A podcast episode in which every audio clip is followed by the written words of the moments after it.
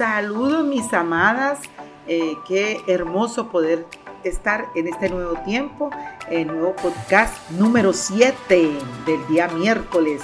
Eh, lógicamente usted lo puede escuchar en cualquiera de los días, pero hemos designado podcast en mi página liliana.yambes.org como el día miércoles. Y aquí estamos compartiendo los artículos que por gracia el Señor me ha permitido realizar en los diferentes ministerios con que colaboro. Así que hoy vamos a estar compartiendo un escrito de una mujer de la Biblia, Noemí una mujer a quien debemos aprenderle mucho, una mujer eh, que, tuvo la, después de vivir en amargura, vio la esperanza en el Señor y qué hermoso que podemos ver a Cristo desde Génesis hasta Apocalipsis.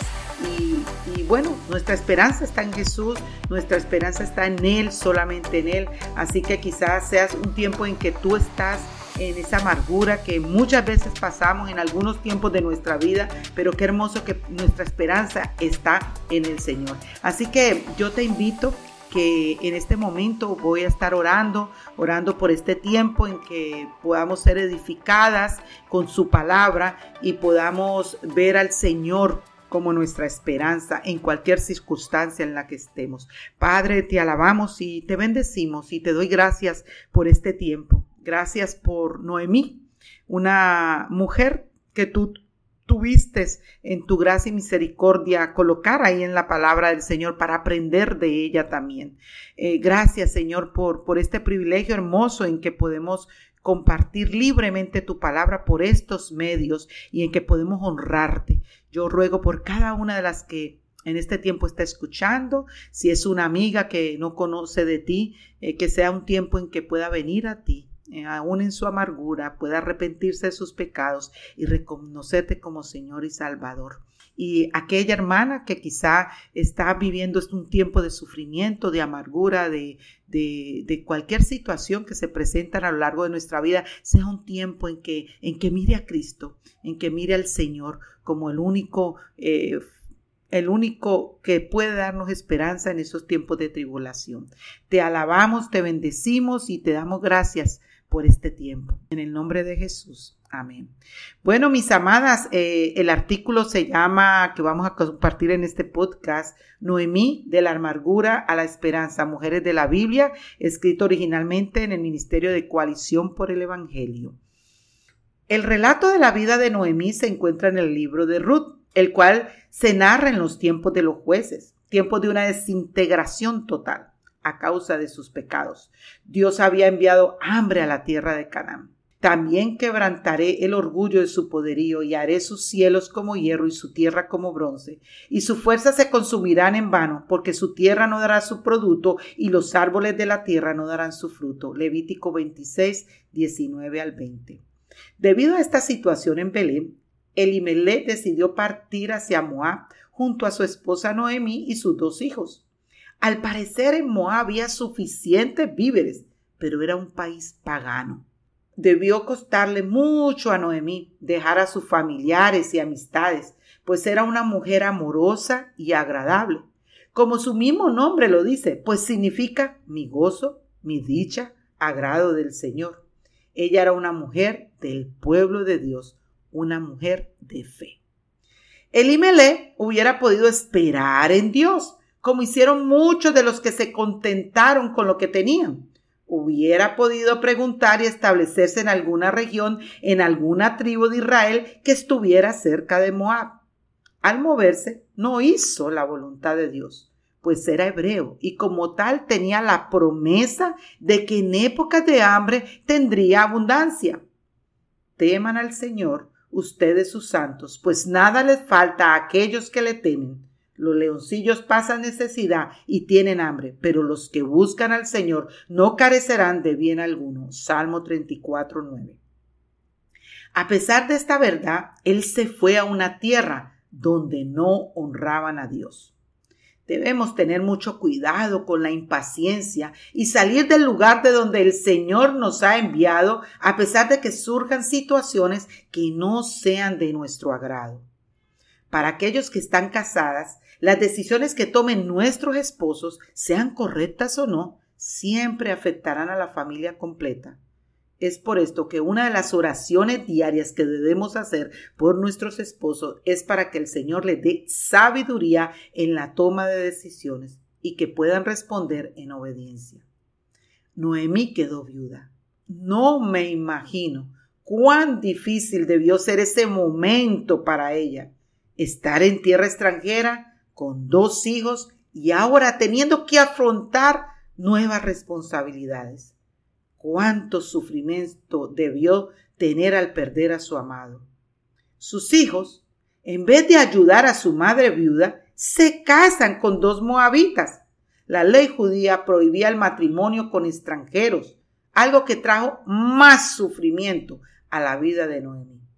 Pero Noemí quiso a sus nueras y mantuvo una relación afable. Me imagino que con el único interés de que vieran en ella al Dios que amaba, para que ellas también pudieran llegar a amarle.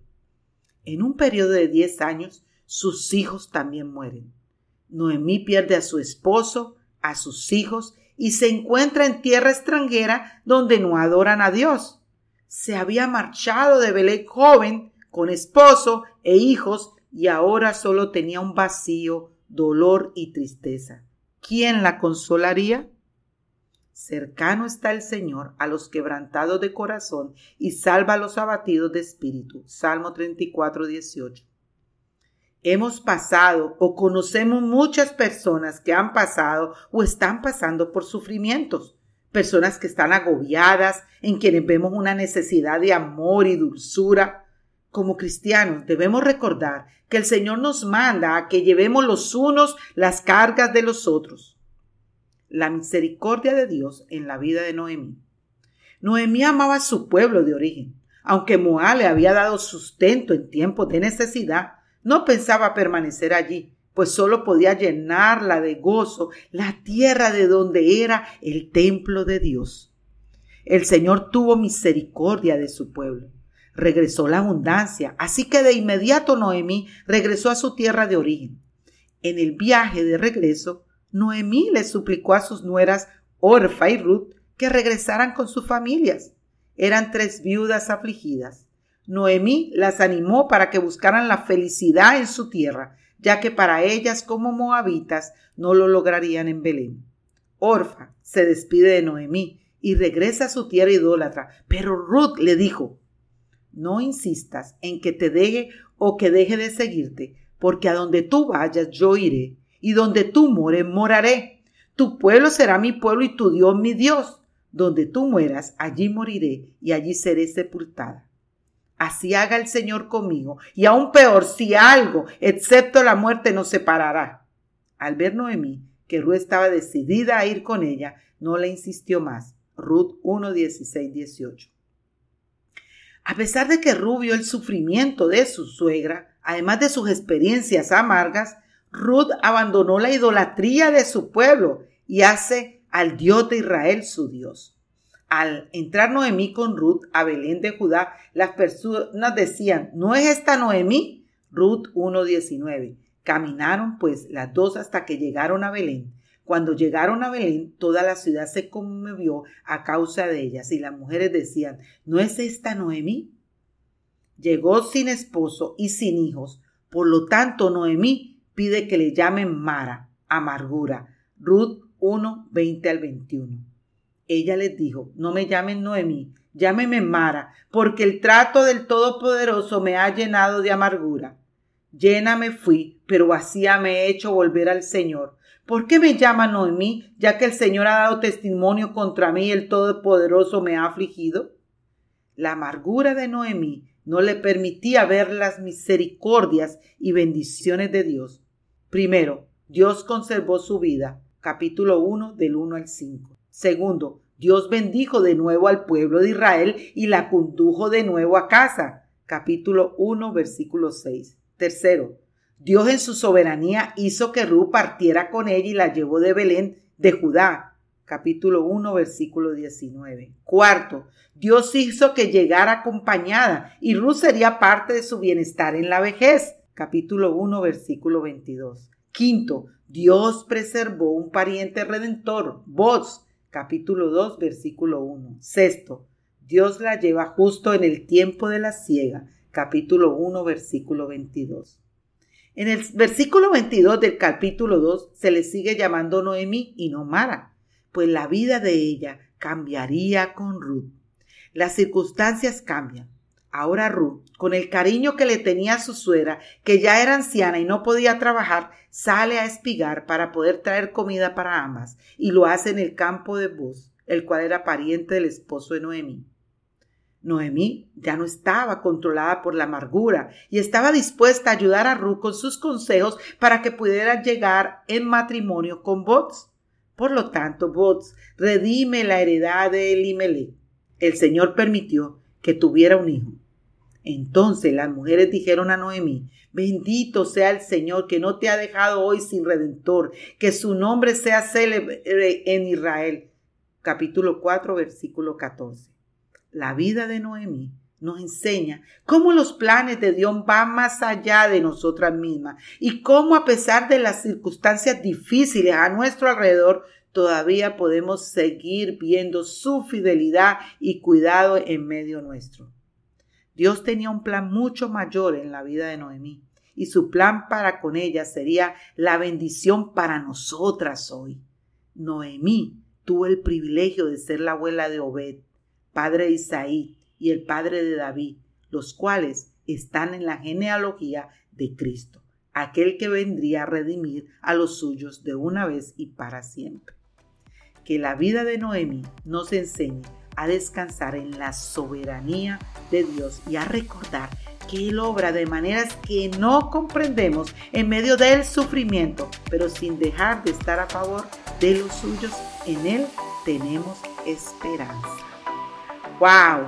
Tremendo, mi hermana, eh, amiga que nos escucha. Espero que en este tiempo que hemos podido compartir un poquito eh, de la palabra del Señor en la vida de Noemí Ruth, sea de bendición para tu vida. Yo te exhorto a que puedas caminar por el libro de Ruth, donde no se habla textualmente de Dios, pero sí Dios involucrado en todo este libro.